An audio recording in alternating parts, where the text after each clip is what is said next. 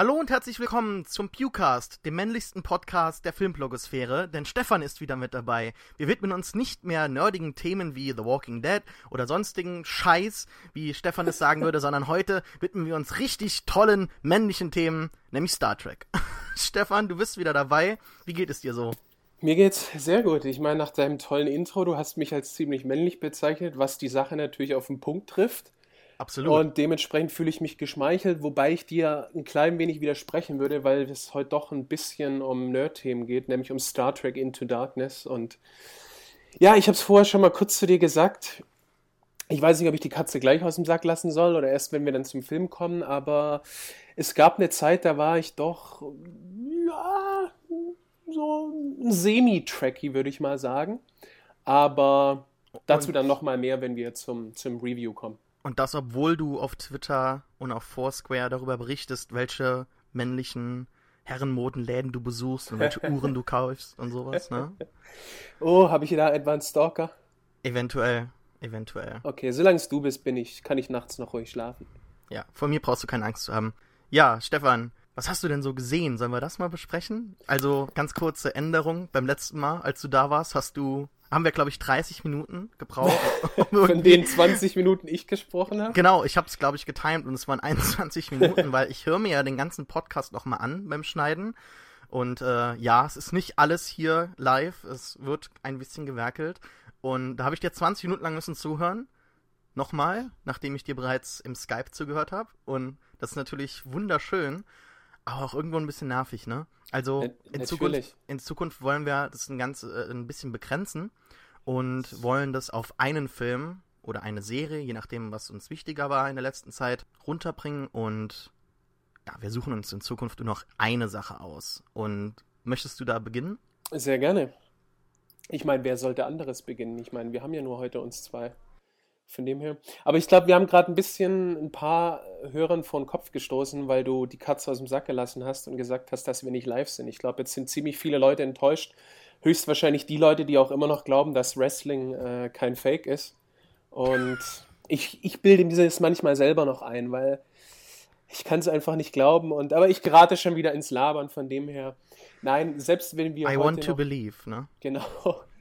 Auch hör mir auf mit diesem Poster. Das hatten auch, das waren auch die scheiß Nerds-Kids, so Mitte, Ende 90. hör mir auf, ich kann dir da Geschichten erzählen. Da Dann noch lieber Picard und, äh, ach, ach, und so, ne? Da hatte ich, ich hatte ja lieber dieses schöne äh, Enterprise-Poster an der Wand eingerahmt. Wirklich? Ja, hatte ich wirklich. Von der Enterprise D, also Next Generation. Mhm. Aber schön eingerahmt. Ich meine, wer klatscht sich denn Poster ohne Rahmen an die Wand? Das sind auch Leute, die, keine Ahnung, die, die Star Trek gucken. Nein, die Lost gucken, sage ich. Die Lost gucken. Das sind solche Leute. Also so Leute wie. Meine drei eingerahmten Lost-Poster, nee, es sind inzwischen sogar vier Lost-Poster hinter mir an der Wand, würden dir widersprechen, aber fahr bitte fort. Okay, sie sind immerhin eingerahmt. Nein, wir. Also selbst wenn wir noch die alte Tradition fortführen würden, sprich, dass ich ohne Einschränkungen labern darf, ja. hätte ich heute trotzdem nicht viel zu labern, weil ich die letzten Wochen eigentlich nur eins geguckt habe. Und zwar Californication die ersten drei Staffeln über Watch Ever. Also die Serie ist ja schon ein paar Jährchen alt, muss man sagen. Vor allem die erste Staffel ist, glaube ich, 2008 rausgekommen. Ich habe es aber jetzt, ich habe lange überlegt, die DVDs gab es ja jetzt so in den letzten Monaten dann oftmals für 10 Euro und dadurch, dass es Watch Ever dann ins Programm genommen hat, konnte ich mich endlich durchringen zu gucken und nach der ersten Folge habe ich mir nur einmal mehr, ich bin ja ziemlicher Spätzünder, was, was gute Serien angeht, gebe ich ja zu, und ich habe mir deswegen einmal mehr gedacht, scheiße, wieso komme ich da erst jetzt drauf? Ich meine, das ganze Ding ist ja ziemlich geil. Ich meine, ich war nie riesen David Duchovny-Fan, muss ich sagen, weil Akte X habe ich nie geschaut. Jetzt bist du wieder ziemlich enttäuscht, Sascha, glaube ich, oder? Äh, nee, habe ich. Simpsons habe hab ich nie hab geschaut. Ich zu viel Angst gehabt früher. Akte X, ja, das spielt natürlich ich, auch noch ich mit zu rein. klein. Ich auch. Wir sind ja ungefähr äh, gleich alt nicht gleich reif, aber gleich alt, würde ich mal behaupten. Und David Duchovny, muss man sagen, ist scheiße geil. Also nicht falsch verstehen, nicht geil, sondern er ist scheiße cool. Und nur so eine kleine Side Note: Ich habe auf Wikipedia gelesen, dass er seine erste Rolle, glaube ich, in einem deutschen Spot für Löwenbräu war. Also ich nehme mal an, dass es ein deutscher Spot war, weil ich bezweifle, dass Ende der 80er Löwenbräu schon international bekannt war. Ich bezweifle, dass es überhaupt heute international bekannt ist, aber ich bin kein Biertrinker, dementsprechend kenne ich mich nicht aus. Und das ist schon mal ziemlich cool und die Serie, ich weiß nicht, kennst du sie? Hast du sie gesehen? Nee.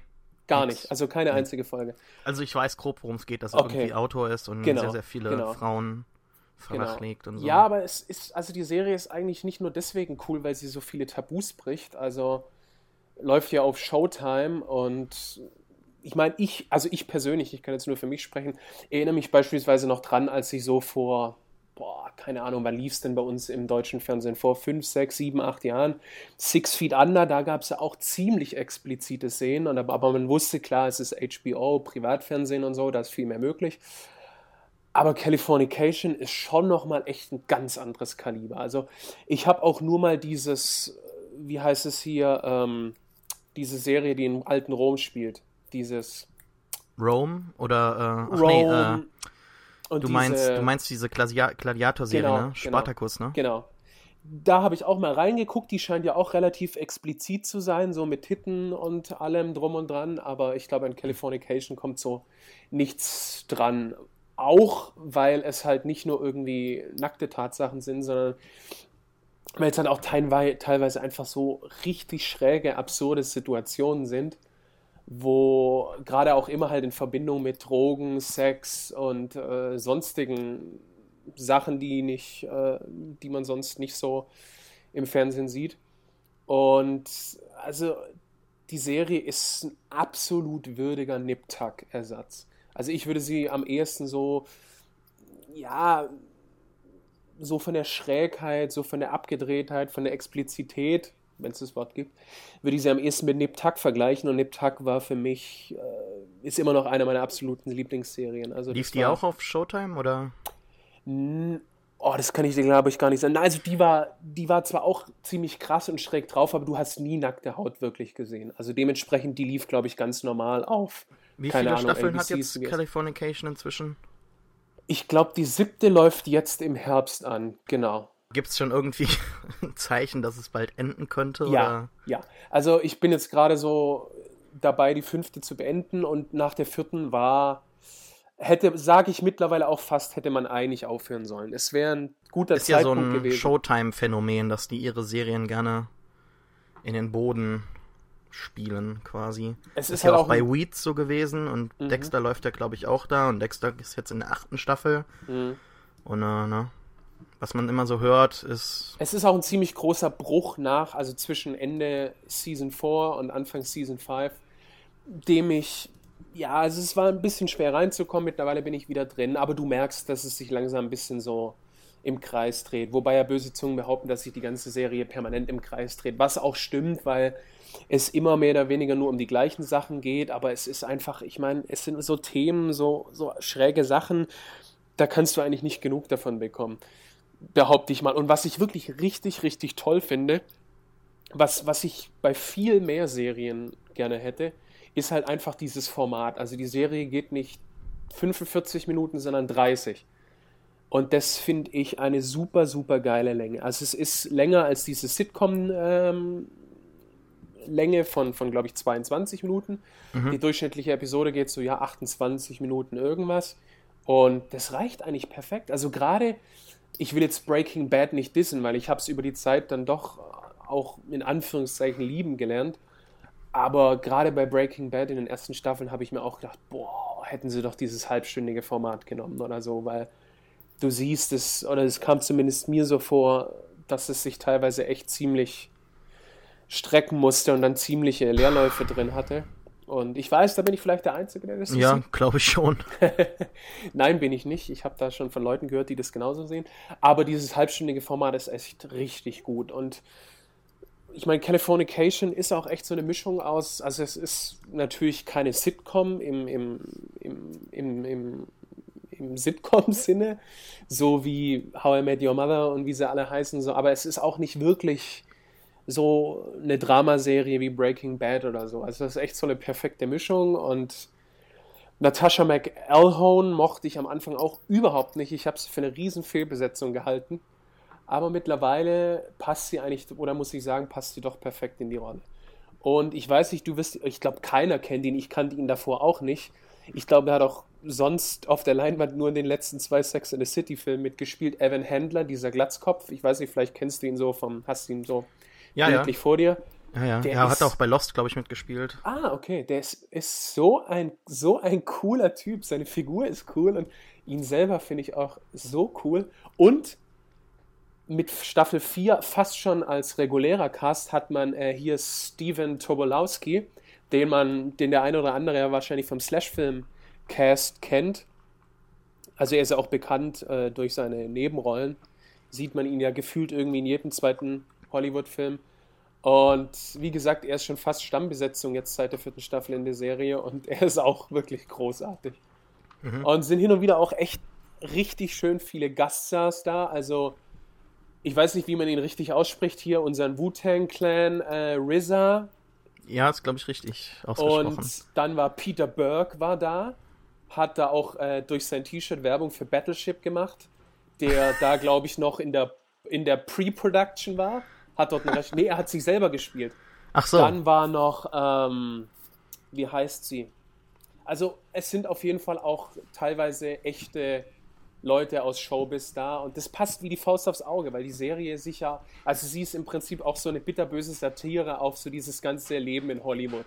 Also, dass es halt total oberflächlich ist, dass es um Beziehungen geht, also im Sinne von Vitamin B, dass es alles so Pseudo- und möchte gern elitäre Kreise sind und dementsprechend geht es halt immer nur um Saufen, Bumsen und ähm, ja, sonstige schräge Sachen machen. Und ich glaube, ich kann mir wirklich vorstellen, dass sich da ziemlich viele Hollywood-Produzenten, Serienproduzenten, Schauspieler in der Serie oder in gewissen Situationen wiedererkennen, weil mhm. was man so immer so hört, von, von irgendwelchen Journalisten, von irgendwelchen Insidern, ja, ja. glaube ich, ist da nicht alles von den, äh, von den Haaren herbeigezogen. Aber, das verstehe ich auch, warum dir die Serie so gut gefällt. ja, also sie ist wirklich toll. Ich bleibe am Ball, auch wenn sie es jetzt so langsam erste Abnutzungserscheinungen bemerkbar machen. Aber ich meine, Hank Moody bzw. David Duchovny äh, for President, würde ich doch mal sagen. Also, was ich halt auch an ihm mag, beziehungsweise an seiner Figur, also an Hank Moody, nicht nur, dass er einen ziemlich geilen Porsche fährt, einen neuen, ich glaube einen 20 Jahre alten 911er und äh, er ist, er ist einerseits so dieser Macho, dieser Frauenheld, dieser, wie auch immer man es nennen mag, Showy, äh, aber andererseits ist er auch echt richtig Gentleman. Also das klingt jetzt vielleicht ähm, ziemlich natürlich klingt es gegensätzlich. Aber, also wirklich, wenn man die Serie sieht und so seine Figur, also es ist wirklich, er hat, er hat Respekt wirklich vor seinen Mitmenschen. Zumindest die, die, äh, die, die, die ihn sich verdient haben. Und ja, also es ist, er ist auf jeden Fall kein, keine reine Arschlochfigur, weil seine Familie ist ihm wirklich das Allerwichtigste, seine Frau und seine, also Frau in Anführungszeichen und seine Tochter. Und auch wenn er jeden Tag aufs neue Scheiße begeht, hat er doch auch moralische Werte und, und Standards, an die er sich dann hält.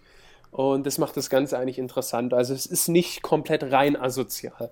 Mhm. Aber ich meine, man muss ja auch, ich meine, es gibt ja leider keine Serie oder nur ganz wenige Filme, die ja wirklich von Anfang bis Ende komplett die asoziale Schiene fahren. Mhm. Also selbst, selbst so ein Film wie Project X, den ich ja letztes Jahr wirklich geliebt habe, schafft es ja wirklich nicht, nicht zu 100% von, von A bis Z asozial zu sein, sondern am Ende, wenn auch nur in, auf wirklich kleinem Level, muss ja dann doch so ein bisschen so, ja, Katharsis und ein bisschen, ach ja, komm, das war ja alles nur witzig gemeint und. Aber ja, ich ja. gerate hier schon wieder ins Labern. Sascha, ja. was hast du denn gesehen? Ähm, ich habe Sturz ins Leere gesehen, im Originaltitel Touching the Void. Hast du bestimmt nicht gesehen. Das ist nämlich Nein, so ein britisches Doku-Drama. 2003 kam das ins Kino. Ähm, habe ich auf DVD gesehen, nachdem ich es auch in einem Podcast als Empfehlung ähm, bekommen habe. Und da wurde ich doch schon ganz schön überrascht. Ich habe da nicht so viel erwartet. Also es äh, ist ein Film von Kevin McDonald. Der Film hat ihm so in gewissermaßen eine Karriere ermöglicht. Der hat dann ähm, 2006 noch hier Der letzte König von Schottland gemacht, State mhm. of Play, diese äh, Verfilmung der Serie aus Großbritannien und auch später dann Adler der neunten Legion und solche Sachen und hat sich dann so ein bisschen wieder ähm, ja in Sachen Karriere gelegt, aber Touching the Void ist, würde ich jetzt mal sagen, sein bisher bester Film. Es ist eigentlich eine ähm, sehr gute Dramatisierung der realen Begebenheiten von Joe Simpson und Simon Yates. Das sind zwei Bergsteiger, die 1985 in den äh, peruanischen Anden den, Moment, jetzt muss ich gucken, wie es heißt, Siula Grande besteigen wollten. Haben sie auch geschafft. Ist ein Berg, der 6344 Meter hoch war. Und sie sind da diese Westroute hochgegangen. Und ähm, der Film beginnt damit, dass, ähm, ja, also es gibt halt äh, solche Reenactments, also nach, äh, also es wird, wird nochmal dargestellt von Schauspielern, was da äh, im Prinzip die beiden jungen Leute gemacht haben 1985 und gleichzeitig hört man und sieht man sie halt aus dem, ähm, äh, also aus dem Off Oh, was sie dazu sagen, was ihre Gedanken waren und so weiter und so fort. Also sie beschreiben da diese Westroute von diesem Berg, schaffen das auch, haben aber nicht genug Proviant dabei, haben auch nie außerhalb der Alpen mal einen Berg bestiegen und sind dann halt einfach auch ein bisschen schlecht vorbereitet, haben nicht genug Gas dabei, um den Schnee zu erheizen, weshalb sie dann eben nicht mehr genug Wasser haben und dann auch, auch ähm, wenn da da so ein Sturm aufzieht, trotzdem runterklettern müssen. Und es kommt, wie es kommen muss. Einer der beiden, der Joe Simpson, bricht sich ein Bein relativ weit oben noch, also kurz nach, dem, nach der Gipfelbesteigung. Und das ist quasi ein Todesurteil in der Höhe. Sie raffen sich aber trotzdem zusammen und müssen in dem Sturm quasi zusammenarbeiten. Also der Simon Yates bastelt sich da aus den zwei längsten Seilen, die sie haben, so ein gemeinsames Seil und muss ihn dann halt quasi über das, das Eis und den Schnee runterrutschen lassen und er hält ihn halt fest, so weit wie es geht, bis der dann irgendwann mit seinem gebrochenen Bein über so eine Kuppe kommt und dann halt quasi im Freien hängt und sich nicht mehr hochziehen kann. Seine Hände sind äh, zugefroren und die Situation ist halt so, dass dann der Joe Simpson ihn halt für fast zwei Stunden oder so ähm, über diese Klippe hält und da der Sturm halt so schlimm ist, kann er nicht sehen, was, was mit ihm ist. Er weiß nicht, was los ist. Er muss halt vermuten, dass irgendwas passiert ist. Und nach zwei Stunden entscheidet er sich halt, dass er das Seil durchschneiden muss, weil das Gewicht ihn sonst selbst runterzieht und er halt sein eigenes Leben retten muss. Und das ist cool. halt so in der, ja, das ist halt so in der ähm, Bergsteiger-Community das, das, das No-Go, ja. Also da geht das macht, das macht man nicht. Man schneidet nicht den Partner. Und warum lachst du? Ja, das klingt so. Nein, das ist natürlich eine traurige Sache, aber. Ja, aber du, es ist du, gar nicht so traurig. Du bezeichnest es so als No-Go, als wärst du irgendwie, keine Ahnung, wie beim Laufen die falschen Schuhe zu haben. Ich meine, das kommt wahrscheinlich auch nicht jeden Tag vor. Ja, ja so also Situation. die Sache ist ja halt, dass du vorher weißt, dass beide überleben. Das ist ja gerade der Reiz an dem Film, da halt ah, okay. die, äh, also das sind ja die beiden äh, realen Leute, die man aus dem Off hört und auch dann in Interviews sieht. Also mhm. nie gemeinsam, aber immer einzeln. Finde ich halt sehr interessant, da halt auch ihre Schicksale dann ähm, erst relativ spät wieder zusammenführen. Also man mhm. weiß ja, da man sie halt sieht, dass sie beide überleben. Und äh, der Reiz des Films besteht halt eben darin, dass man das weiß, obwohl halt die Chancen, dass das äh, dass beide überleben, zusichtlich immer äh, kleiner werden äh, im Laufe des Films. Und das mhm. ist halt eben der große Reiz daran. Also ich möchte jetzt nicht zu viel verraten, weil es wird halt gegen Ende schon ziemlich unwahrscheinlich. Es ist fast wie ein Superheldenfilm. Also der ganze Film beschreibt deren Geschichte von einer Woche und spätestens so bei Tag 5 denkst du, also dieser Joe Simpson, das ist kein Mensch mehr, das ist jemand, der hat Superkräfte oder sowas. Also der hat ja überhaupt keinen Proviant mehr dabei gehabt. Er war wahrscheinlich gedopt. ja, wahrscheinlich. Also, sobald er ihn dann halt abschneid, äh, abschneidet da, fällt er halt runter und fällt dann noch in äh, eine Gletscherspalte. Und der einzige Weg aus dieser Gletscherspalte heraus führt halt in die äh, Dunkelheit nach unten. Aber man weiß halt, dass er es schafft. Und das ist halt der Reiz daran, wie er es schafft, das zu sehen. Und ja, mehr möchte ich eigentlich nicht erzählen. Ganz, ganz toller Film über den äh, Menschen an sich. Joe Simpson erzählt halt sehr viel darüber, was er gedacht hat, wie er praktisch Gott ähm, versucht hat, irgendwie anzurufen und zu sagen, hey, helf mir doch oder so. Und äh, da hat er halt gesagt, dass einem in solchen Todessituationen sehr viel klar wird, ne? mhm. ähm, was man wirklich will im Leben, wie man die Welt wirklich sieht. Und das halt, ja, alles relativ schwierig war, aber trotzdem der Mensch das, es schaffen kann, wenn er will. Das erinnert mich ein bisschen an die Szene aus World Trade Center, als Nicolas Cage da ja auch diese, diesen Moment hat, wo ihm Jesus begegnet und mhm. ähm, in dieser, in dieser quasi Nahtoderfahrung oder wie man es nennt. Mhm. Ja, mich hat es erinnert an The Cray mit Liam Neeson. Da hat ja, er ja auch, ja. ist ja, ist kein Spoiler, aber ist ja auch so ein Survival-Film, wo er gegen Ende total verzweifelt sich gen Himmel richtet und sagt, mach was, hilf mir, beweise dich oder so und ähm, mhm. da kommt ja auch nichts. Also fällt auch in diese Spalte von Survival-Filmen, die sich auf den Menschen konzentrieren und nicht irgendwie welche Wunder vollbringen. Mhm. Ja, aber definitiv Anschaupflicht fällt in die Spalte von Doku-Dramen wie Man on Wire. Hast du den gesehen? Ja. Ja, also ist ähnlich, ähm, ist ähnlich gemacht, halt auch durch diese Reenactments und der Dramaturgie des Ganzen. Ja, haben wir das besprochen. Du hast gar keine News besprechen wollen, aber ich muss dann doch irgendwas ansprechen. Also nicht irgendwas, sondern etwas ganz Besonderes, was mich ganz, ganz glücklich gemacht hat diese Woche, denn es gab endlich die ersten Bilder zu Gravity, dem neuen Film von Alfonso Cuarón. Das ist ein Film ja, der letzte Film, den er gemacht hat, war Children of Man und der kam 2006 raus. Und Hui. Ja, und nachdem er ja diesen Film gesehen hat, muss man eigentlich denken, der Mann ist so gut, der müsste eigentlich zwei Filme pro Jahr machen. Warte mal, hat der, hat der danach nicht noch diesen äh, Stadt der Blinden oder wie er heißt? Nee, nee, das war, Moment, ich guck mal ganz kurz, wer das war, aber bin ich mir eigentlich ziemlich sicher, dass er das nicht gemacht hat. Aber auch irgend so ein Spanier. Ja, das, ja, das stimmt. Moment, ich guck. Ähm, Fernando Merayes? Merayes, ja. Jetzt kommt es ah, raus, okay, dass ich ja. nie Spanisch in der Schule hatte. Aber der hat halt auch City of Man gemacht, ne? Ja. City of God.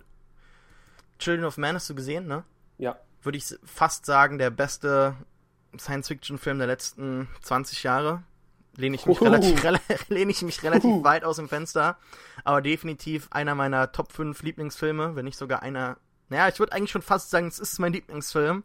Und deshalb bin ich natürlich super gespannt darauf, was er jetzt macht, nachdem er mit Gravity jahrelang probiert hat, da diesen Film auf die Beine zu stellen. Und es hat einfach nicht wollen klappen. Zuerst gab es ähm, jede Menge Probleme mit der Finanzierung, da es halt doch schon relativ teuer ist. Er trägt es in 3D und ähm, sehr, sehr viel CGI. Dazu halt relativ schwierige Dreharbeiten, da man halt eben ja Schwerelosigkeit simulieren muss. Der Film spielt halt komplett äh, in, im, im Weltall, also nach einem Unfall an der internationalen Space Station ist halt ähm, hier die Hauptdarstellerin, gespielt von Sandra Bullock jetzt, fandest du jetzt ein bisschen uninspirierte Wahl, aber da gab es ja auch jede Menge Probleme. Ich wusste gar nicht, dass es die noch gibt. Also der Film sollte ja zuerst mit Angelina Jolie. Wirklich? Die hatte doch vor kurzem erst einen Oscar gewonnen. Weiß Ihre... ich doch hier, ähm, Blindside. Da ja, war genau. sie auch ziemlich gut, aber trotzdem Sandra Bullock. ja, aber ganz schlechter Film, finde ich. Vielleicht. Nee, gute... den fand ich gut. Naja, egal, müssen wir uns nicht drüber streiten. ähm, ja, sollte ja zuerst ähm, mit Angelina Jolie und Robert Downey Jr. stattfinden und dann keine Ahnung, zwischenzeitlich hatte man das Gefühl, dass jede weibliche Hollywood-Schauspielerin in dem Spiel, äh, in, in, dem Film irgendwann mitmachen würde. Schlussendlich wurde es jetzt äh, Sandra Bullock und George Clooney, der aber, das habe ich, ich habe es meinem Gefühl laut des Trailers und der Filmbeschreibung, dass der so nicht so ganz lange dabei ist. Also es gibt einen Unfall und nach dem äh, Unfall driftet sie halt im Weltall herum, ohne Möglichkeit irgendwie zur Erde zurückzugelangen, ohne Kontakt und es wird halt wahrscheinlich so ein existenzieller Thriller irgendwie à la 127 Hours und so, so ein Survival-Film in Space und hört sich eigentlich ganz gut an. Der Trailer sieht auch verdammt gut aus was vielleicht noch zusätzlich zu diesem Hype führt, sind halt die ganzen Kommentare, die man seit den letzten Jahren gehört hat. Äh, da war ja einmal Guillermo del Toro, der gesagt hat, dass der Film irgendwie fünf Jahre seiner Zeit voraus ist und mhm. es gab. Warum lachst du? Ja, nee, ist klar. Also komm, äh, nee, fahr erstmal fort, dann sage ich, was ich so denke. Okay. Ähm. seiner Zeit. Für, also ganz ehrlich, hat er das wirklich gesagt? Ja, ich bin mir was ziemlich sicher. Für eine kram das Zitat heraus. Ich meine, ich sag auch jeden Tag, ich bin meiner Zeit fünf Jahre voraus. Ja. Aber also so eine Scheiße. mit, wirklich. mit deiner Uhrenwahl und was du sonst so machst? Oder wie? Oder? Äh, nicht nur deswegen, allgemein. Nein, fahr fort. Na, ich find's jetzt gerade nicht, aber Was naja, egal. Ja, das Zitat von Del Ach Toro. so. Aber, ähm, Na, da wollen wir uns jetzt auch ich hab's, aber aufhängen. ich lese es jetzt durch und finde gerade dieses Zitat nicht. Aber auf jeden Fall, es muss halt completely mindblowing sein, sagt er hier. Und was sie hier mit Gravity machen wird, für immer die Filmproduktionen dieser Ja, Art verändern ja, und so. also man könnte natürlich meinen, dass äh, da ein Freund ein bisschen in die Pressetrommel rührt für seinen Kollegen, der vielleicht äh, irgendwo einen Verleiher gesucht hat oder so. Ich weiß nicht genau, wie die Situation da ist, aber ich glaube, Del Toro, der hat Ahnung, der weiß, was er macht und der wird sowas bestimmt nicht ohne Grund sagen. Und dazu ist es halt so, dass es auch ähm, Vorab-Screening gab, Test-Screenings und die Meinungen dazu waren halt auch, dass es äh, verdammt gut ist. Von daher, äh, ich freue mich darauf ganz, ganz sehr. Vielleicht neben hier Before Midnight mein Film-Highlight des Jahres. Ich muss dich enttäuschen, weil, also, was ich dem Trailer zugute halten muss, ist die Tatsache, dass es echt mal wieder ein Trailer, beziehungsweise es ist ja ein Teaser. Also du siehst den Film oder ich habe den, den Trailer gesehen und ab nach den anderthalb Minuten keinen blassen Schimmer gehabt, um was es überhaupt geht. Also klar, du siehst, wie du gerade beschrieben hast, dass sie so im Weltall sind und abdriften und so Zeug, aber ich meine, das reicht ja noch nicht irgendwie um 90 Minuten oder zwei Stunden zu füllen. Was du jetzt aber gesagt hast, macht mir halt auch dementsprechend dann ein bisschen Angst. Also ich habe jetzt auch nicht irgendwie Bock, der Bullock irgendwie zwei Stunden da zuzuschauen, wie sie durchs Weltall driftet und dann, keine Ahnung, vielleicht irgendwelche Visionen hat oder irgendwelche existenziellen Fragen gestellt werden oder so. Und ganz ehrlich, ich weiß noch nicht von der Besetzung her, also Clooney in so einer Rolle und Bullock. Also es ist schon mal definitiv besser als Jolie und äh, Downey Jr., das muss ich schon sagen.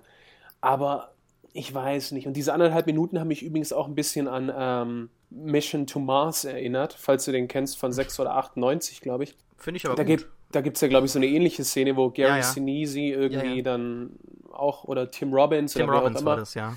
da auch so abdriftet. Aber, also ganz ehrlich, ich muss nochmal zu dem äh, Del Toro-Zitat, also woran macht er das? Ich, ich reg mich da echt Äh, ja, es soll halt äh, Gerüchten zufolge halt diese, diese langen Szenen wiedergeben, die er halt schon in Children of Man gehabt hat. Also diese Szenen, die zehn Minuten lang waren oder so gegen Ende, da wo sie in das Flüchtlingsviertel gehen. Und es Ja. soll halt auch in Gravity so sein. Und es gibt halt dieses Gerücht, dass die Eröffnungsszene 20 Minuten komplett äh, eine Szene am Stück ist. Okay. Wie, wie halt, ich denke mal, dass es halt irgendwas mit Clooney und ihr zu tun hat wie sie da ähm, am Anfang irgendwie die, sich die Erde anschauen oder was weiß ich was und dann passiert halt ähm, der Unfall. Hm. Aber es soll halt so sein, dass es nur ganz, ganz wenige Szenen im Prinzip gibt, die sich halt über den ganzen Film erstrecken. Und vielleicht muss es halt nicht vom Inhalt so, so äh, revolutionär sein, sondern halt einfach von der Machart. Und ich glaube einfach, dass es nicht seit Jahren diesen Hype und diese Gerüchte um den Film geben würde, wenn es nicht so wäre. Und im schlechtesten Fall kriegen wir halt vielleicht einen irgendwo langweiligen Film mit, mit der Bullock, der aber dann trotzdem von der Machart ganz gut ist. Und ich finde, das sieht man eigentlich schon irgendwo. Ähm, CGI sieht eigentlich auch ganz okay aus. Ja, also so kann ich es auch schon eher nachvollziehen, weil ganz ehrlich, also von dem Film, von dem behauptet wird, er ist seiner Zeit, ne, scheiß mir jetzt mal auf die fünf Jahre, sagen wir einfach nur, er seiner Zeit voraus ist, erwarte ich halt auch vor allem nicht nur plottechnisch irgendwie was anderes, sondern man muss es halt auch sehen. Also es geht ja auch ums Filmemachen äh, selbst. Und deswegen bin ich ein Typ, also der schon lange sagt, wer seiner Zeit ein bisschen voraus ist, würde ich ja eher sagen, dass es, ähm, jetzt fallen mir gerade ihre Namen nicht ein, aber die Regisseure von Crank, von Gamer und sie haben ja auch andere Sachen noch Äh, vieles produziert. Neville? D. Taylor, Neville genau. D. Taylor, genau. Weil was die teilweise schon wirklich zu Crank-Zeiten gemacht haben, also sie waren ja beispielsweise einer der ersten Regisseure oder eines der ersten Regisseur-Duos, die die Red One-Kamera wirklich beliebt gemacht haben und eingesetzt haben. Mhm. Also sie haben ja, glaube ich, als eine der ersten wirklich so dieses voll digitale, gibt es auch schöne Extras auf der Blu-ray bzw. DVD, wo sie sagen, ja, sie konnten die Szenen gleich am Ende des Shooting-Tages angucken, nachbearbeiten, was ihnen gefällt, was raus muss. Und sie haben auch gesagt, die Kameras sind nicht teuer. Die haben am Dreh von Gamer beispielsweise, haben sie, keine Ahnung, ein halbes Dutzend Kameras geschrottet, weil die Dinger kosten nur in Anführungszeichen 5000 Dollar im Gegensatz zu so einer, keine Ahnung, professionellen Cam, die halt mal wahrscheinlich das Zehnfache kostet. Und das siehst du ja beispielsweise auch in Gamer. Also sie haben dann auch erzählt, sie haben Leuten mit Roller Skates äh, eine Kamera in die Hand gedrückt und dementsprechend Kamerafahrten. Und das siehst du ja auch in der Optik, so wie beispielsweise, welchen Film ich visuell immer wieder super finde, ist Michael Mann, äh, Miami Vice und dann auch sein, den, den er danach gemacht hat, ähm, hier mit Al Public, Capone und Public, Public Enemies. Enemies, genau. Weil du es da auch siehst und sowas finde ich zumindest, da kann ich so eine Aussage eher nachvollziehen, dass das avantgardistisch ist, dass es seiner Zeit vielleicht voraus ist.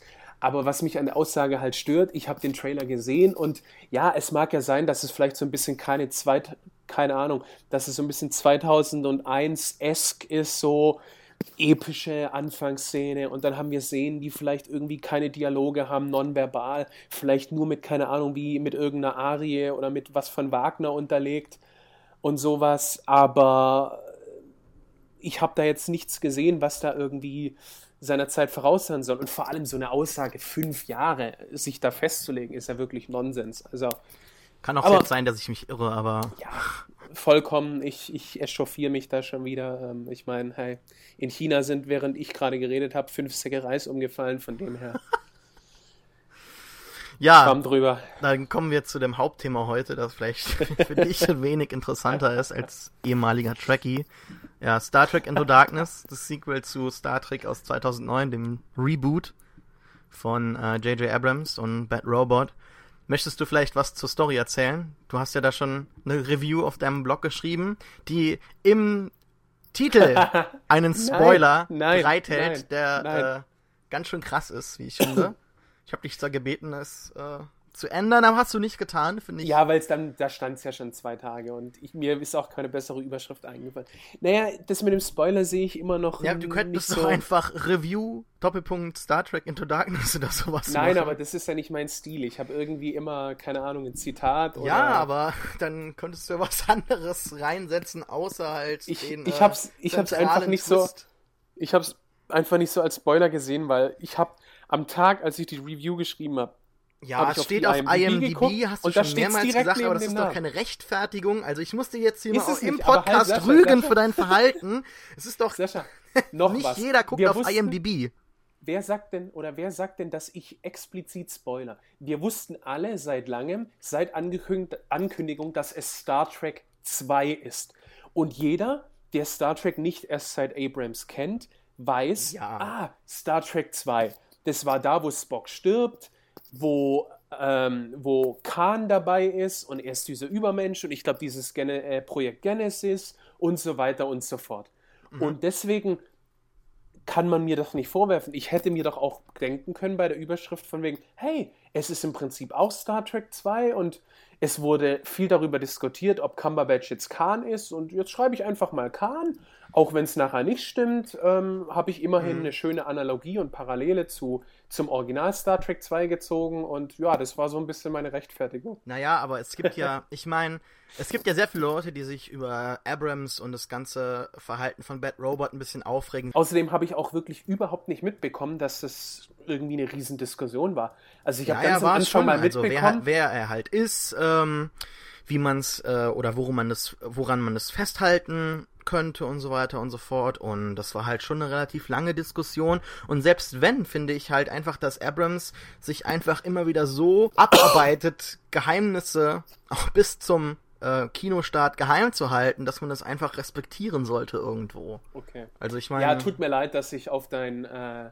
Lieblingsman-Crush J.J. Abrams äh, Schlechtes hab kommen lassen. Nee, nee, das ist dann immer noch Damon Lindelof. er hat ja immerhin das Drehbuch für einen Film geschrieben. Ja. Richtig? Und war, glaube ich, Executive Producer oder so? Beim ersten Teil würde mich jetzt nicht wundern, wenn er jetzt. Also, aber wenn wir schon dabei sind, also ich, ich, ich komme gleich zum Film, aber das noch ganz kurz. Also ich finde es immer wieder in den letzten Jahren bei Blockbustern fast schon erschreckend, wie oft du die Namen Kurzman, Orchi und mittlerweile ja auch Lindelof liest. Also ich habe echt das Gefühl, dass die großen Blockbuster von keinem anderen mehr als zumindest von Kurtzman und Orzi. Orzi, die ja, glaube ich, auch Transformers geschrieben haben. Ja. Äh, Kurtzman war, glaube ich, auch bei Alias ja schon mit an Bord und also das sind halt auch nicht so allerweltsnamen, also behaupte ich jetzt mal. Also die bleiben auch eher hängen und ich habe wirklich das Gefühl, vielleicht auch zu, zu Unrecht, dass, dass die wirklich ihre Hände gefühlt überall im Spiel haben. Ja, kann man so sehen, Sachen. muss man jetzt nicht unbedingt so sehen. Also sie haben ja jetzt auch Cowboys und Aliens gemacht war jetzt nicht so gut. Dann Hab ich nicht gesehen. machen die jetzt momentan die ähm, Verfilmung von Enders Game. Sagt mir was, aber. Kam jetzt auch der Trailer die Woche hier raus zu Enders Game. Auch Sci-Fi? Bitte? Ja, auch ja. Sci-Fi? Ist äh, von Orson Card Scott aus den 80ern also wirklich einer der, der besten Sci-Fi-Jugendromane, die es so gibt und auch vielleicht Sci-Fi-Bücher insgesamt. Sehr interessant. Der Autor ist inzwischen ein homophobes, rechtes Arschloch, aber hoffentlich wirkt sich das nicht auf den Film aus. Ah, sagt mir was. Da wurde auch bei Filmjunk im Podcast drüber diskutiert, wo es halt auch um die Frage ging, muss man die Privatperson von, von seinem Schaffen trennen? Ja, ja, ja. Gerade wie du sagst, dass er irgendwie so homophobe Kommentare gemacht hat und das ist ja auch bei Tom Cruise immer die ständige Diskussion. Von oh, wegen, das ist doch nervig. Tom Cruise spielt immer den archetypischen Helden mit irgendeinem ja, Namen. Ja. Jack Hunter, Ethan, irgendwas. Hast du so. gerade Jack Hunter gesagt? Hunter. Okay, ich habe Hunter verstanden. Nein, aber ich glaube, wir sollten. Er ist ja auch jetzt Single, wer weiß. Das war ein ganz gutes Stichwort, Sci-Fi generell. Weil ich möchte introdieren. Gibt es das Wort? Introdieren? Du musst ja auch jetzt nicht immer mit diesen fancy Wörtern kommen. Ja, aber ich meine, du kennst es ja vielleicht selber, dass du liest so viele englische, englischsprachige Blogs und so.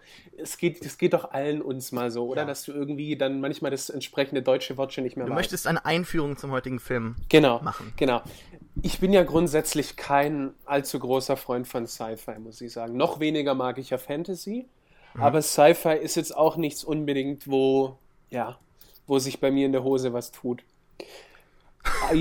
jedenfalls muss ich ja gestehen, ich habe es vorher schon äh, bei der Einführung angesprochen, dass ich schon so ein semi-tracky war in so, keine Ahnung, Anfang, Mitte, vielleicht auch noch bis Ende der 90er. Also als ich noch äh, naiv, unschuldig, jung war, da schiebe ich es jetzt mal drauf und halt das Geld gebraucht habe. Und also ich habe um, ich habe ich hab beispielsweise die Voyager als Rebell-Modell gebaut dann gab es noch andere, diese Steckmodelle von irgendwie Shuttles und Curzon Fighter und was weiß ich. Ich habe beispielsweise das Star Trek Magazin, das jede Woche erschien, jahrelang gekauft äh, und das ist ja auch schwer zu bekommen gewesen. Also es gab es dann irgendwie auch nur am Bahnhof. Und ich fand es damals eigentlich dann ziemlich enttäuschend 2009, als ich dann auch mitbekommen habe, ja, dieser, dieser komische J.J. Abrams, den ich damals noch cool fand, weil ich mochte Alias. Und äh, habe ich ein bisschen gedacht, ach nö. Also ich hätte immer lieber einen neuen Film mit, keine Ahnung, Picard, Riker und Co. gehabt. Am allerliebsten wäre mir äh, mit der DS9 Crew was gewesen, weil die beste aller Star Trek-Serien ist ja immer noch DS9. Ja, aber das, damit kannst du doch kein Geld mehr heutzutage machen. Also, ja, sind wir mal ja, ehrlich, äh, ja, bitte, was sollen diese alten Leute denn machen zu. auf dem großen Kinobildschirm? Also, die, der, dass, dass da ein Reboot kommen musste, war schon relativ klar, finde ich. Und ja. ähm, auch die beste Lösung. Insbesondere dann halt auch das im Prinzip mit dieser mit, mit dieser Paralleluniversumslösung ja, das Alte eigentlich bestehen bleibt und das Neue auch neue Wege begehen kann. Weshalb ich halt eben. Ja, da fangen aber schon wieder ein bisschen die Probleme an. Ich war mir halt deshalb nicht sicher, ob jetzt dann das neue Universum auch den Kahnweg beschreiten würde, weshalb ich das doch schon als Spoiler empfand. Also ja. jedenfalls lange Rede, kurzer Sinn, ja. den ersten Star Trek. Ich habe ihn, glaube ich, seit dem Kino nicht mehr gesehen. Also ich weiß nicht mehr großartig, worum es geht. Ich fand ihn im Nachhinein nicht schlecht.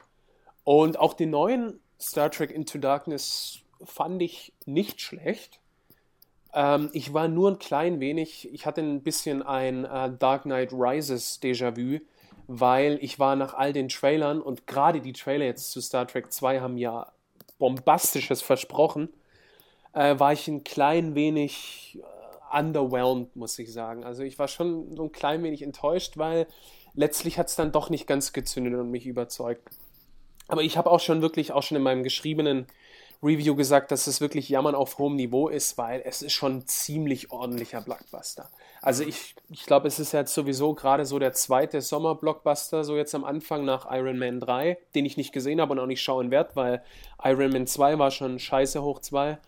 Und Kannst du dir ruhig mal angucken. Also es ist, es ist ein Film, es ist nicht Avengers 0. Ja, aber schon wenn ich, wenn ich hier Kingsley als, als äh, Mandarin sehe und na, na, na, wirklich, uh -uh. Uh, aus dem Alter bin ich raus. Ich fände das als 13-Jähriger vielleicht geil. Boah, guck mal, Ben Kingsley mit langem Pferdeschwanz und Bart und nee. Ja, dann, nee. dann guck dir doch mal den Film an. Vielleicht wirst du da überrascht werden. Aber also, ich weiß nicht. Ich werde wahrscheinlich auch jeden Tag ein Stückchen Zyniker mehr. Ich, ich weiß es nicht. Mhm. Jedenfalls ich meine, der Cast toll. Also da beziehe ich mich jetzt nicht irgendwie auf Zachary Quinto, den übrigens erstaunlich viele Frauen ziemlich heiß finden, was ich, worüber ich immer überra worüber ich immer wieder aufs Neue überrascht bin. Also jetzt natürlich nicht als Spock mit seinem äh, Topfhaarschnitt und seinem, seinen Ohren. Erinnert mich immer übrigens ein bisschen an Jim Carrey aus Dumm und Dümmer mit seinem Haarschnitt. ja, siehst, findest du nicht, da sind gewisse Parallelen da? Ja, wenn du das so sehen willst, gerne. Jedenfalls, und, und äh, wie heißt der Chris Pine? Ja. ja. ja, der zieht halt die Weiber, äh, entschuldige, die Mädels ins Kino und ja, aber die Besetzung, ich fand Peter Weller grandios besetzt. Also der hat seine Rolle wirklich richtig geil gespielt als, glaube ich, Oberkommandierender von Starfleet. Dann natürlich auch äh, Bruce Greenwood wieder. Ich mag den Typ sowieso, der den sieht man leider viel zu selten irgendwie auf der Leinwand und wenn dann ja nur in irgendwelchen, äh, in irgendwelchen kleinen Nebenrollen als, als Politiker oder als, keine Ahnung, schleimiger sonst was. Und natürlich Alice Eve natürlich auch äh, ein ziemlicher Blickfang. Also man kannte ihre beste Szene ja schon aus dem Trailer. Und ähm, von dem her, also, und ansonsten auch wieder Simon Pegg, Anton Yelchin, ähm, hier John Cho aus, aus Harold and Kuma und so. Und äh, also die Crew kam auch nicht zu kurz und es war auch wieder so ein, es gab genügend Zeit so für alle Charaktere. dass äh, Anton Yelchin durfte hier den Chefingenieur vorübergehend spielen. Dann durfte Zulu ja kurz hier auf den Captain's Chair und Kommando über die Brücke übernehmen. Und dann hast du hier wieder Pille.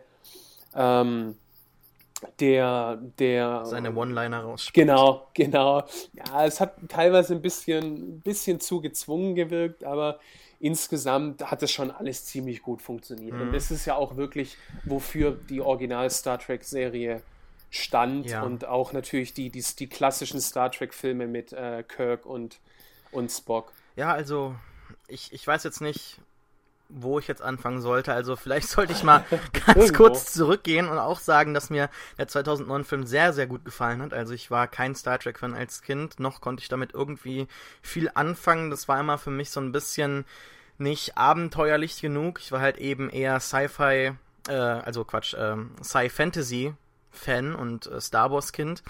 Weshalb mir dann J.J. Abrams neuer Film im, im Star Trek-Universum sehr, sehr gut gefallen hat, weil es halt auch mehr so diese Fantasy-Elemente übernommen hatte und halt, es gibt ja auch diese Vergleiche zwischen ähm, Star Trek und Star Wars, also dem, dem der, der vierten Episode, wie, wie nahe sich die beiden Filme eigentlich stehen.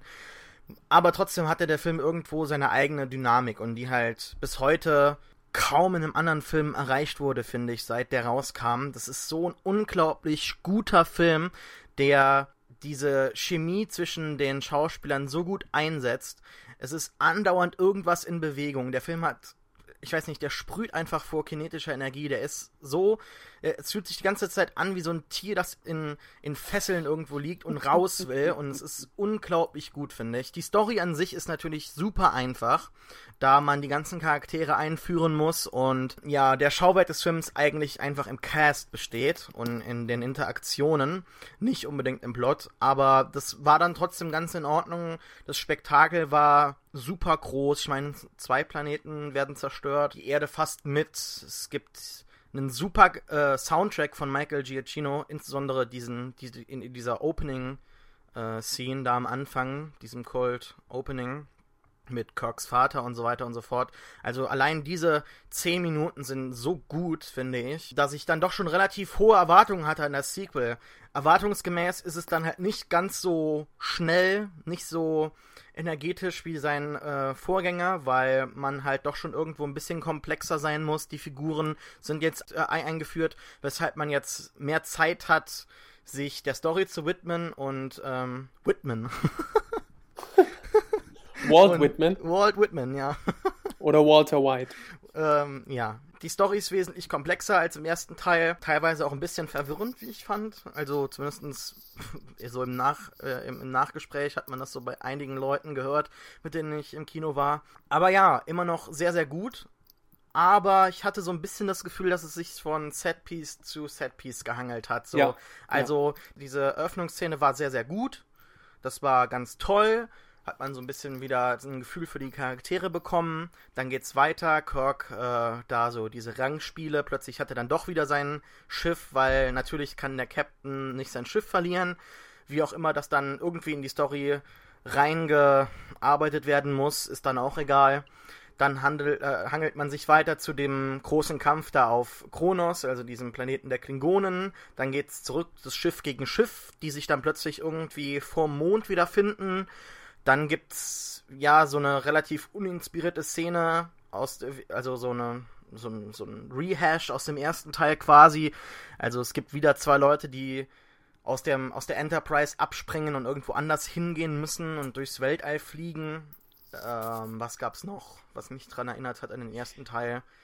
Ja, also es gibt eine Explosion von dem anderen Schiff, das dann die Enterprise wieder irgendwo anders hinschleudert.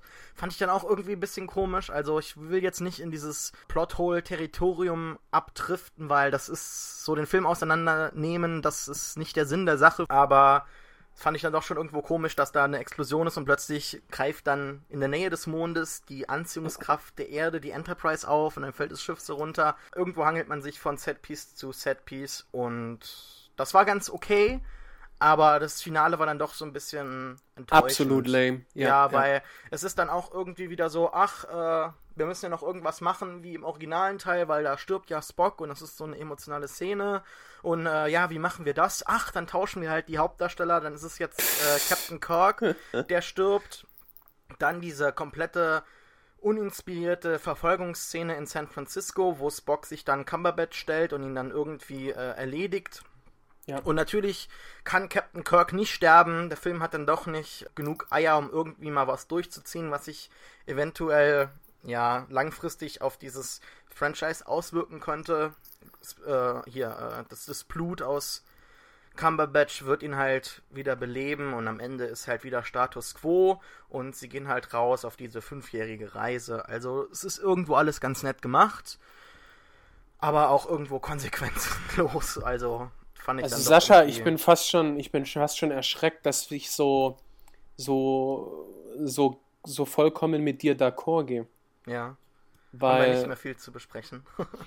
also ganz ehrlich, dieses Finale, dieser finale Kampf da zwischen Spock und, und Khan, als sie auf diesem, als sie auf dieser beweglichen, schwebenden ja. Plattform. Ganz ehrlich, wie oft im Science-Fiction-Film haben wir sowas schon gesehen? So einen klassischen Faustkampf auf irgendeinem beweglichen Untergrund. Also ich habe echt gedacht, das ist jetzt nicht euer Ernst, Jungs. Das sehe ich, glaube ich, in allen Sex Star Wars Filmen so einen Kampf. Das sehe ich immer, überall, mhm. sogar nicht mal in Science Fiction Filmen. Wegen mir ist es dann irgendwie ein Kampf auf einem fahrenden Lastwagen oder auf, auf einer bewegbaren Brücke oder was auch immer. Aber das war so uninspiriert. Also da habe ich echt gedacht, nee Jungs, ich bin raus. Aber dafür gibt es auch wieder genügend andere Momente, die wirklich dafür entschädigen. Also gerade irgendwie hier Peter Wellers äh, Admiral dann mit diesem neuen Kampfschiff, das dann die Enterprise angreift, gigantisch. Wobei ich, wobei ich als Trekkie da halt, oder als, als äh, ehemaliger Trekkie, Trekkie AD quasi, mich halt schon immer ein bisschen aufregt, weil ganz ehrlich, es wird auch gesagt, oh, dieses Schiff mit diesen ganz neuen Torpedos ausgestattet und das ist ein reines Kriegsschiff, feuert auf die Enterprise, weiß weiß ich wie viele Salven und äh, die Enterprise ist dann halt irgendwie, oh, jetzt sind wir mal manövrierunfähig oder so, weißt Aber wäre es ein anderes Schiff gewesen, wäre das nach zwei Torpedos schon zerstört gewesen. Mhm. Das sind so Sachen, wo ich mich halt immer richtig aufreg, weil ich mir denke, ach Kinders, hört doch auf. Ich meine, die Enterprise hält sowas auch nicht aus. Die, die wäre schon lange komplett zerstört. Wobei ich es dann auf der anderen Seite aber auch wieder schön fand, ne, dass du auch teilweise in Anführungszeichen diese brutalen Szenen hast. Also beispielsweise, als manche Decks dann irgendwie Hüllenbruch haben und du ja richtig Crewmember siehst, die dann ins Weltall rausgeschleudert werden und ähm, irgendwie Chris Pine bzw. Kirk ja irgendwie eine halbe Stunde davor noch sagt, unter meinem Kommando habe ich noch nie irgendjemanden verloren und zack, halbe Stunde später verliert er dann gleich irgendwie zwei Dutzend Leute und also da hat der Film dann schon ein bisschen Eier gehabt, auch mal so ein bisschen dieses ja, es ist nicht immer nur ein riesen Jungsabenteuer, sondern da gehen auch Leute drauf, wobei dem Ganzen natürlich dann wieder entgegengearbeitet wird, indem, indem man Kirk dann nicht sterben lässt, sondern gleich wieder im Film auferweckt. Man hätte es ja so machen können wie in den anderen Star Trek-Filmen, wo, glaube ich, ja dann Spock beispielsweise, glaube ich, erst wieder im dritten oder vierten Teil ähm, gerettet wird und zurückkommt. Und ich meine, es hätte ich einen schönen Cliffhanger und so gefunden und das wäre auch eine schöne Ausgangssituation gewesen für einen eventuellen dritten Film dann, wenn es halt dann darum geht, ja, kommt Kirk jetzt zurück oder ist er tot oder und man hätte, keine Ahnung, Spock mal das Kommando übernehmen lassen können, aber nein, wir brauchen natürlich ein Happy End und aber ja, wir haben gar nicht großartig über Cumberbatch gesprochen. Also ich, ich, ich, ich bin der Meinung, man großartig. also richtig. allein seine physische Präsenz ja, war, ja. war super. Dann hat Abrams ihn sehr oft in Close-ups gezeigt, insbesondere ja. da, wo er den Monolog hat über seine Geschichte und die seiner Crew. Also das war schon ganz schön großartig. Also da hat er sich definitiv für weitere Hollywood-Blockbuster-Rollen beworben und die hat er ja auch, glaube ich, wenn man sich so anguckt, was er in den nächsten paar Jahren macht. Und ja, also grandios. Man hat ihn sich ja auch aufgespart, dann für den dritten Teil womöglich. Ja. Äh, hat man schon irgendwo den Nachrichten entnehmen können, dass er womöglich in dem dritten Teil wieder mitmachen würde. Und äh, ja, kann man definitiv machen. Fand es auch sehr gut, dass das Drehbuch seine Motivation immer so ein bisschen, ähm, ja, nicht wirklich klar dargelegt hat und man halt nie so wusste, kann man ihm jetzt vertrauen, kann man ihm nicht vertrauen. Das hat auch Kammerbatch richtig gut rübergebracht in seiner Mimik dann, als er sich ähm, da festnehmen lässt. Und äh, fand ich gut gemacht, definitiv. Ja, ja. Und er hat auch dieses Mal irgendwie gar nicht so wie ein Otter gewirkt, also wie sonst. also er war wirklich. Das lässt du einfach nicht los, ne? Nein, natürlich nicht. Nein, ich, hallo, ich will doch, ich will doch auch einmal Nerd spielen und, und, und den Leuten irgendwie zeigen, hey, ich kenne alle tollen Internet-Memes, Sascha. Ich will, das ist doch alles nur Scharade, verstehst du? Hm. Und du gönnst es mir. Ich bin nämlich im tiefen Herzen auch ein Nerd. Wie gesagt, ganz ehrlich, Sascha, das passt ja heute. Ganz ehrlich, es gab Zeiten, sag ich dir unter uns, ich hätte getötet, hätte ich eine Star Trek-Uniform bekommen mit Phaser. Hm. Du hast ja eben auch erzählt, dass du mal Modelle gebaut hast früher als ja. Kind, ne? Nein, aber das Problem war. Nee, nee, das, das, ja, das kannst du jetzt ganz kurz noch. Äh, ja, ja, habe ich ja vorhin schon erwähnt. Ja, ja. Habe ich ja vorhin schon erwähnt. Nein, aber die Sache ist, das war ja alles so vor pre, pre-Internet quasi. Ja, ja. Da konntest du eine Uniform nicht einfach im Netz auf Ebay bestellen.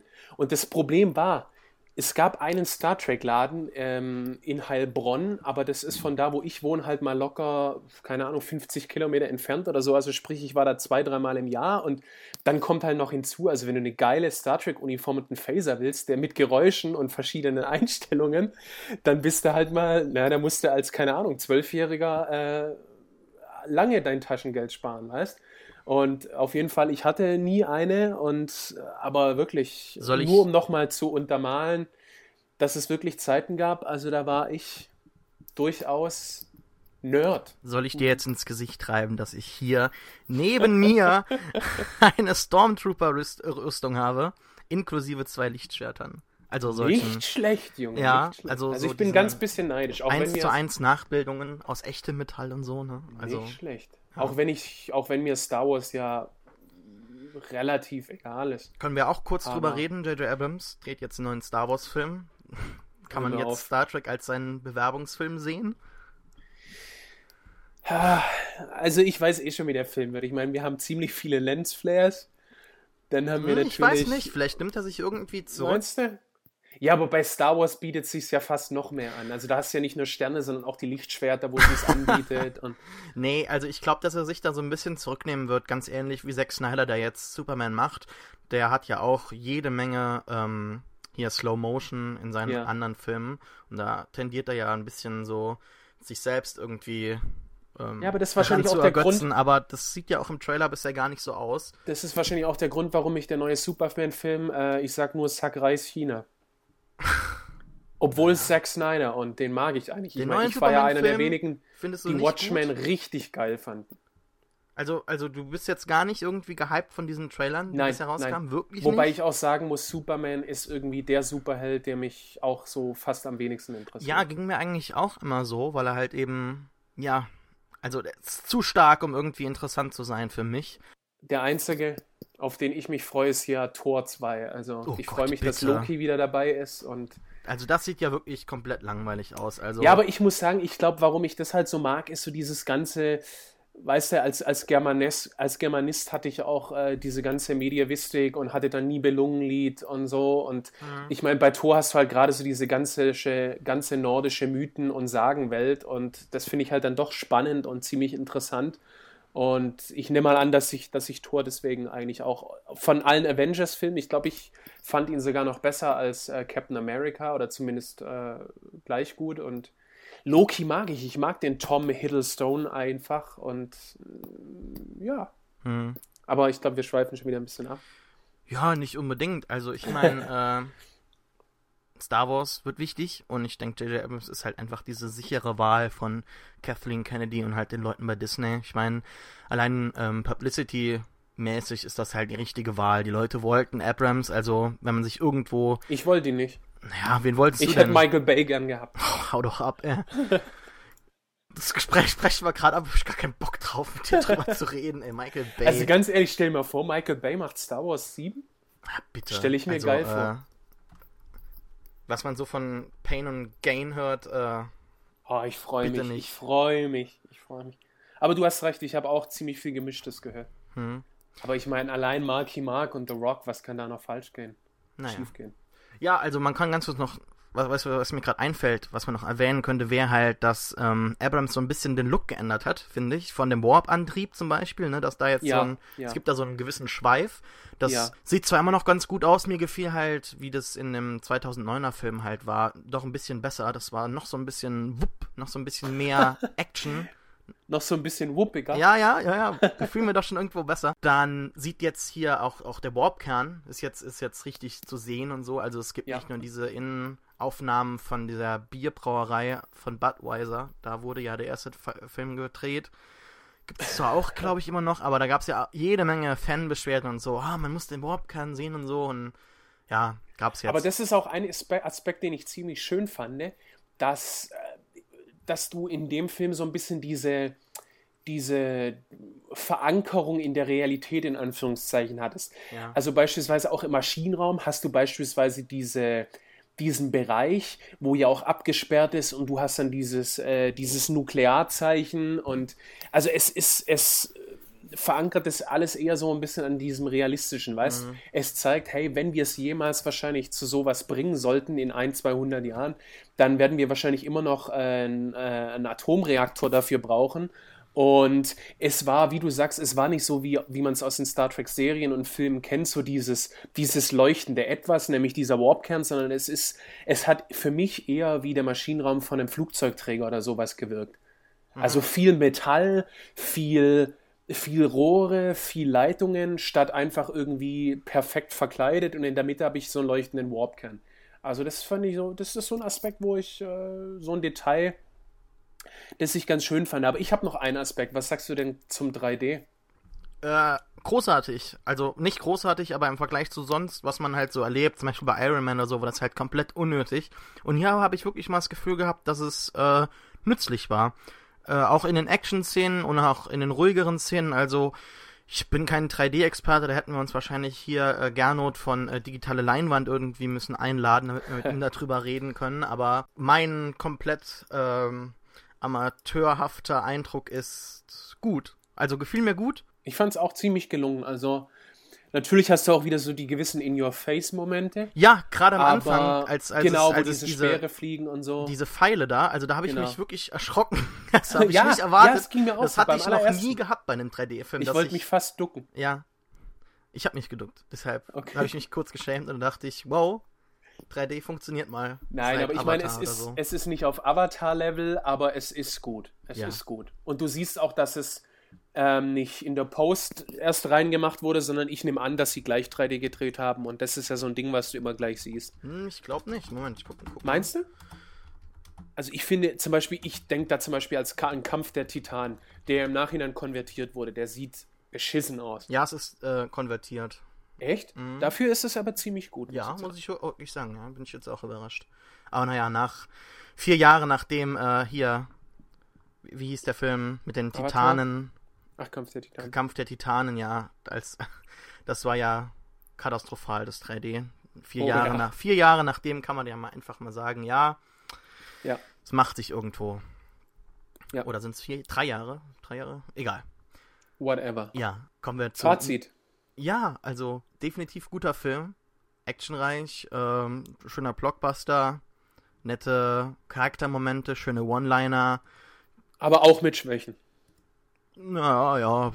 Die, Also die Plotholes sind ja- halt doch irgendwo. Also man darf halt nicht so gewisse Sachen hinterfragen und ähm, ansonsten wird man so ein bisschen aus dem Film genommen, finde ich. Also ich würde jetzt auch behaupten, ich, äh, also ich kann nicht behaupten, ich kann den dritten Teil kaum erwarten, aber ja, also ich kann ihn schon empfehlen, aber er hat durchaus seine Schwächen, aber ich meine, alleine wegen Cumberbatch muss man den eigentlich sehen. Ja. Also auch am Original hoffe ich. Also ich habe Cumberbatch sowieso nie, noch nie in der Synchro gehört. Ich, ich weiß gar nicht, ob er überhaupt immer die gleiche Synchro hat. Aber Cumberbatch ist wirklich was, äh, den du im Original hören musst. Zumal ich es auch interessant fand, dass er äh, hier im Film ja so gut wie keinen Akzent hat. Also er spricht ja, so wie ich mich erinnere, ist es ja eigentlich so, so neutral, beziehungsweise eine Mischung. Also er spricht ja nicht rein britisch, aber jetzt auch nicht unbedingt amerikanisch. Nee, Ich habe die Synchro gehört, also Ah, okay, weil fand ich jetzt aber auch nicht so gut. Die Stimmen Weil bei von Star Trek hast du es ja gemischt. Also da Ja. ist ja beispielsweise Simon Peck, der ja schon hier klar, ja. dieses Mal fand ich ihn echt richtig extrem. Also da musst du richtig zuhören, um ihn zu hören. Alice Eve, was ich komisch fand, weil ich glaube, sie ist ja eigentlich Amerikanerin. Nee, Und ich glaube, aus- sie ist Britin, oder? Echt? Also zumindest aus den Filmen, aus denen ich sie kenne, also beispielsweise ähm, She's Out of My League und solche Sachen. Richtig, sie ist ge- geboren in England, Ja. äh, in London. Ähm, aus den Filmen, aus denen ich sie kenne, spielt sie halt eine Amerikanerin. Deswegen war ich jetzt überrascht, dass sie da auf einmal mit englischem Akzent kommt. Aber das macht sie eigentlich nur noch ähm, attraktiver. Und äh, ja, also du hast ja die schöne Mischung. Dann natürlich noch Anton Jelchin, der hier diesen schönen russischen Akzent hat. Und, Ja, und- im Deutschen geht da halt sehr, sehr viel Ja, verloren. ich ja. finde ja, aber halt, das ist ja grundsätzlich so. Das ist jetzt kein Problem nicht von dem. immer. Film. Also es gibt schon gute Synchronisationen, aber insbesondere hier fiel es mir halt sehr negativ auf, da Spock und insbesondere halt Scotty sich angehört haben wie Sheldon, also die deutsche Synchronstimme von? Sheldon, ja. Und es ist halt mir dann doch schon ein bisschen zu jung gewesen, insbesondere da ich halt weiß, wie ähm, sich Simon Peck im Original anhört und halt dann auch mit skottischem, äh, mit, mit, mit schottischem Akzent. Ja, Und, ähm, ja. ja. Gut, ähm, machen wir unser One Cool Thing Ja, gerne. ich habe da was komplett Sinnloses gefunden, was ich aber komplett grandios finde. Denn immer wenn ich in der Uni bin, sehe ich immer, wenn Leute aus ihrem Raum gehen, äh, haben die da so ein, so ein, so ein Piep-Ding äh, und dann mit können die die Türe noch zusätzlich zumachen. Und jetzt gibt eine neue, es gibt eine neue App und ein neues Schloss für deine normale Tür. Das kannst du mit deinem Smartphone aufmachen. Du musst es nur in der Uh. Hosentasche haben und dann musst du nur das Schloss anfassen, es geht automatisch auf. Ich weiß aber Habe ich, glaube ich, sogar schon von gehört. ja, ich weiß aber nicht genau, wie das funktioniert, wenn mal. Also es ist noch ein normales Schloss dran, Ja. aber wenn du dich mal nur drauf verlässt und dein Akku leer geht, hast du dich vielleicht ausgeschlossen. das wäre vielleicht. Scheiße. doof. Aber äh, ja, finde ich ganz interessant, weil ich halt auch so Zukunft will in meinem Haus und dann äh, möchte ich auch nur noch das Schloss anfassen, dann geht's auf. Finde ich cool, wenn wir bei Star Trek sind. Obwohl, da öffnen sich ja die Türen automatisch, ne? Also, Richtig. So Ja. wie in Kaufhäusern und so. genau. Ich würde mir ja, das ist sowieso auch so ein Star Trek-Ding. Ich würde mir, ich würde mir irgendwann mal ein einziges Kaufhaus wünschen, wo die Türen so schnell aufgehen wie in Star Trek.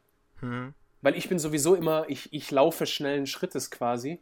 Und ich, ich, ich bin jedes Mal, wenn ich es eilig habe, strecke ich schon die Hand raus, dass die Tür aufgeht, bis dann meine Füße da sind. Aber Ist das dann der Jedi-Moment bei dir, wo du mit der Hand wedelst und es geht auf? Sesam, öffne dich. Nein, aber in Star Trek hast du es echt so zack, zack, mhm. zack auf. Und äh, hier ist es leider nicht so. Ich bin zwar noch, Gott, Gott sei Dank, noch nie gegen eine Scheibe gelaufen, aber ich, so wie ich mich kenne, wird mir das irgendwann noch passieren. Ja, mein cool thing of the week ist, äh, hat mit meinem Lieblingsregisseur zu tun, J.J. Abrams. Nein, Spaß, Michael Bay. oh Mensch, ey, wirklich? Und Film Drunk. Ich weiß, was du, ich weiß, was du hast. Wir müssen ganz kurz erzählen. Wir erzählen uns das nämlich vorher nie und versuchen uns irgendwie mit irgendwas zu überraschen oder irgendwas Sinnloses anzukarren. Und ich weiß genau, was du jetzt hast. Und da gibt es einen Paragraphen in diesem Teil, das ist so großartig. Aber erzähl. Jedenfalls gab es. Äh, oh, ich sehe gerade. Hä? Hm? Ach, ach, stimmt, die Amerikaner machen ja den Monat vor den Tag. Ich dachte gerade, genau. es von August. Nee, nee. Ähm, von letzter Woche. Und zwar der Autor, sowieso der beste Filmblogger überhaupt, kann man, kann man sagen. Ja. Äh, der Vince Mancini. Oh, ich sehe gerade, es wurde nicht von Vince Mancini geschrieben, aber egal. Filmdrunk.com, das beste Filmblog der Welt. Da sind, da sind wir stimmt. uns einig, richtig? Der einzige, der einzige Filmblog, für den ich bezahlen würde. Ja, da, da gebe ich dir recht, glaube ich. Jedenfalls hat der ein fiktives, ja, nicht Interview ähm, erstellt, sondern sie haben einen, einen Text Monolog, geschrieben, einen Monolog genau, einen von, Monolog, von einen fiktiven. Und zwar ist die Ausgangssituation, dass Michael Bay für die 25th Anniversary DVD von Transformers ein, ähm, eine Introduction spricht. Und am Anfang des Textes ist halt dann kursiv geschrieben, Michael Bay, heute ein respektierter Auteur, Filmemacher äh, der seine Karriere damals, also vor 30 Jahren, mit Bad Boys, äh, Transformers und so als kommerzieller Hollywood-Regisseur von Sommerblockbustern gestartet hat. Und ja, da geht es eben darum, dass er jetzt gerade mit seinem Film irgendwie so auf diesen kleinen Indie-Festivals tourt. Der Film, dieser fiktive Film nennt sich Paul Senses. Und ja, er blickt dann halt nochmal auf 25 Jahre Transformers zurück und sagt halt, ja, Transformers hat ihm halt viel ermöglicht, weil er auch so erfolgreich war. Und es ist kein langer Text, liest sich ziemlich gut. Und ich meine alleine die Vorstellung, dass es jemals eine 25th Anniversary DVD von Transformers geben wird, äh, beziehungsweise dass Michael Bay in 25 Jahren noch Filme dreht und von sich hören lässt. Ach, das äh, finde ich eigentlich beides gar nicht Weiß ich nicht, weil der Gute ist ja auch schon, glaube ich, Ende 40 und also nicht, dass er irgendwie mit 70 noch Filme dreht, aber da gibt es ja noch genügend andere Regisseure, die das gemacht haben oder noch machen. Aber ja, es ist schon, mir gefällt die Vorstellung, weil zumal finde ich diese, diese Prämisse, also dass er heute respektierter Auteur, Filmemacher ist, ist ja gar nicht so weit hergeholt, weil Filmjunk hatte beispielsweise die Diskussion vor ein, zwei Wochen, wo sie sich halt auch gefragt haben und dann auch auf ihrer Seite eine Umfrage gestartet haben, kann man Michael Bay als Auteur bezeichnen? Weil, wenn man sich seine Filme anguckt, also jeder seiner Filme, selbst auch teilweise die Filme, die er nur produziert hat, tragen ja wirklich sowas von seinen Stempel.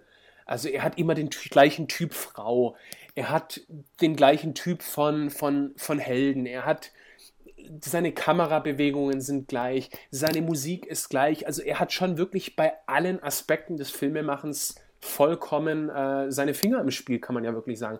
Und ich würde die Behauptung, dass, dass Michael Bay ein Auteur ist, äh, also vollkommen unterstreichen. Obwohl er im Gegensatz zu, zu in Anführungszeichen richtigen Auteurs ja nicht alles selber macht. Also er, ich glaube, er hat ja noch nie selber Drehbuch geschrieben nee, und. Gott bewahre. Ach komm, er hat da sicherlich die ein oder andere gute Idee. Ja, bestimmt. Und ich könnte, mir, ich könnte mir durchaus vorstellen, dass er von dem einen oder anderen Victoria's Secret Clip äh, durchaus auch das Drehbuch geschrieben hat. Also falls es da eins geben sollte, die ein, zwei Seiten Drehbuch. Also die hat er sicherlich selber geschrieben. Ja. Da hat man nicht Hank Moody dafür engagiert. Du hast jetzt noch gar nicht mein Highlight in diesem ganzen Artikel angesprochen, denn er sagt ja hier, er ist, mir bitte er ist jetzt gerade bei dem Telluride Film Festival, Festival ja. und da hat er auch erzählt, dass er jetzt gerade bei seinem äh, Schalverkäufer war, denn, denn er sagt, er hat ja jetzt nicht mehr viel, denn sobald ein, ein Mann bemerkt, dass er nicht mehr ähm, Städte zerstören muss auf dem Bildschirm, um wahre Angst zu erzeugen, dann ist der Mann einfach, äh, er braucht ein paar Schals. Schale? Schals? Schals, ne? Schals, glaube ich, ja. Und äh, ja, Filme sind äh, darüber, dass Menschen sich selbst äh, begegnen müssen und ähm, sich mit sich selbst abhandeln müssen und Städte und was natürlich halt auch halt nicht immer so gut. Deshalb brauche ich jetzt ein paar Schals. Und das hat mich halt so genial an hier an äh, Wen meinst du? Moonrise Kingdom, Wes Anderson äh, Ach, erinnert. Wes da der ja auch immer so. Wes Anderson. Ja, was habe ich gesagt? Ja, ja, Wes Anderson. Wes Anderson, ja, ja, Wes Anderson. Wie kannst du äh, Wes Anderson nur in einem Atemzug mit Michael Bay nennen? Ja, Nicht, gut, weil ich die haben ja auch irgendwo beide finde, sehr, irgendwo einen eigenen Stil, ne? Also man weiß halt, was man bekommt, wenn man in einen Michael Bay Film reingeht, genauso wie man weiß, was man kriegt, wenn man Wes Anderson gucken geht. Schön das, ist auch, so eine Side Note äh, allgemein unter den Artikeln auf Filmdrunk sollte man sich auch immer die Kommentare angucken, weil gerade zu diesem Artikel gibt es dann auch so Kommentare wie Scheiße, wie lange war ich denn schlafen? Ähm, und der andere Kommentar, der mir richtig gut gefällt, heißt übersetzt so viel wie ähm, ich wechsle meine Schals nicht, äh, nur Pussys machen sowas spielt auf dieses berühmte Zitat von Michael Bay an, der ja mal gesagt hat, äh, ich, ich wechsle meinen Style für niemanden. Sowas würden nur Pussys machen, hat er gesagt. Und er ist sich dem ja auch treu geblieben. Also er macht immer noch, hat er auch selber mal gesagt, ein weiteres Zitat von ihm, dass er Filme für 13-jährige Jungs macht. Und ganz ehrlich, nennt mich ein 13-jähriger Junge in dem Fall. Ich meine, ich werde dem Mann ewig die Treue halten, weil sind wir doch mal ehrlich, der Mann hat ja wohl den besten Job und das geilste Leben auf der Welt. Er macht geile, erfolgreiche Filme, die Millionen, Milliarden, sagen wir mal Milliarden, übertreiben wir mal, in die Kassen spülen. Nee, ist schon richtig.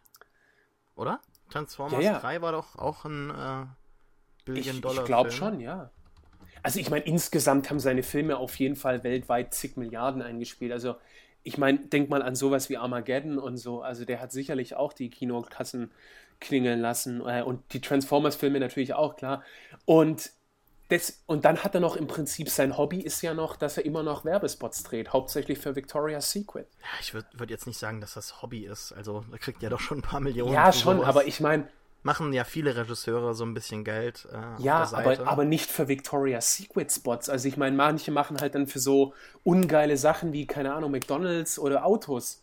Gut, Autos ist auch cool, aber ich meine, hallo, er ist da mit Dautzen Cruz, mit Miranda Kerr, mit wie sie alle heißen, die, die Engel. Und im letzten Spot hat er auch sein Ferrari zur, oder sein Lambo zur Verfügung gestellt. Und wer genauer mal hinguckt bei den Victoria's Secret Fashion Shows, kann ihn ja auch im Publikum in der ersten Reihe sehen. Und ich denke da an die Show von vorletzten Jahr, und da wurde er am Schluss in einer Einstellung gezeigt und ganz ehrlich, es ist, ich habe tausendmal zurückgespult, ich hätte eigentlich einen Screenshot machen sollen. Sein Grinsen, sein Gesichtsausdruck hat alles verraten. Also die Kamera hat ihn wirklich für eine Sekunde festgehalten, aber der Mann hat, du konntest von seinem Gesichtsausdruck ablesen, dass er fühlt, er hat sich so sauwohl bei dieser Show gefühlt und du willst nicht wissen, was er davor und danach noch alles gemacht hat. Also von dem her. Okay, halten wir fest, Mann, du möchtest Michael Bay sein. Äh, ja. und Michael Bay ist. Michael Bay ist. Die Leute können haten, wie sie wollen. Das ist mir scheißegal. Du kennst ihn, das heißt Don't Hate the Player, Hate the Game. Auch aus Bad Boys 2, glaube ich. Hm. Und ja, von dem her. Er macht alles richtig. Ich bin gar kein Scheiß Hater. Drauf. Ich finde den großartig, den Mann. Ich finde ihn auch. Ich respektiere ihn für das, was er macht. Nur es ist halt nicht wirklich für mich. Und äh, ja.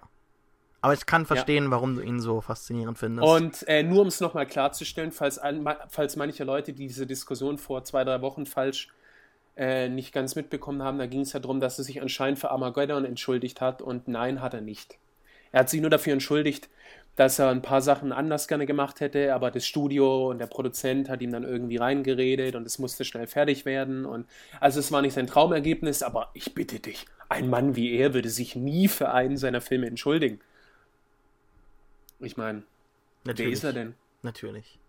Aber jetzt habe ich genug hier. Ähm, du entschuldigst dich aber jetzt auch nicht dafür, dass du so viel Nein, erzählst. natürlich sonst, nicht. Äh, aber ich sollte jetzt langsam aufhören, weil ähm, sonst denken die Leute noch, ich wäre verliebt oder so. Vielleicht ein kleines bisschen. Okay, dann viel Machen Spaß. Äh, mit was? mit Uhren kaufen, die Michael Bay äh, trägt. Und, äh, ah, ich glaube, die sind noch, noch, ich, ich glaube, die sind noch ein klein wenig außer, aus meiner, außerhalb meiner Preisklasse. Ja, ein bisschen, ne? Ein bisschen, ganz klein bisschen. Müssen noch mehr, äh, muss noch mehr Werbung auf dem Blog, dann geht das. Psst. Vielleicht noch was über Hundehalsbänder oder so. Okay, ähm, dann. du alter Hater. Alles klar, dann äh, bis zum nächsten Mal. Dankeschön fürs Zuhören und tschüss. Bis denn.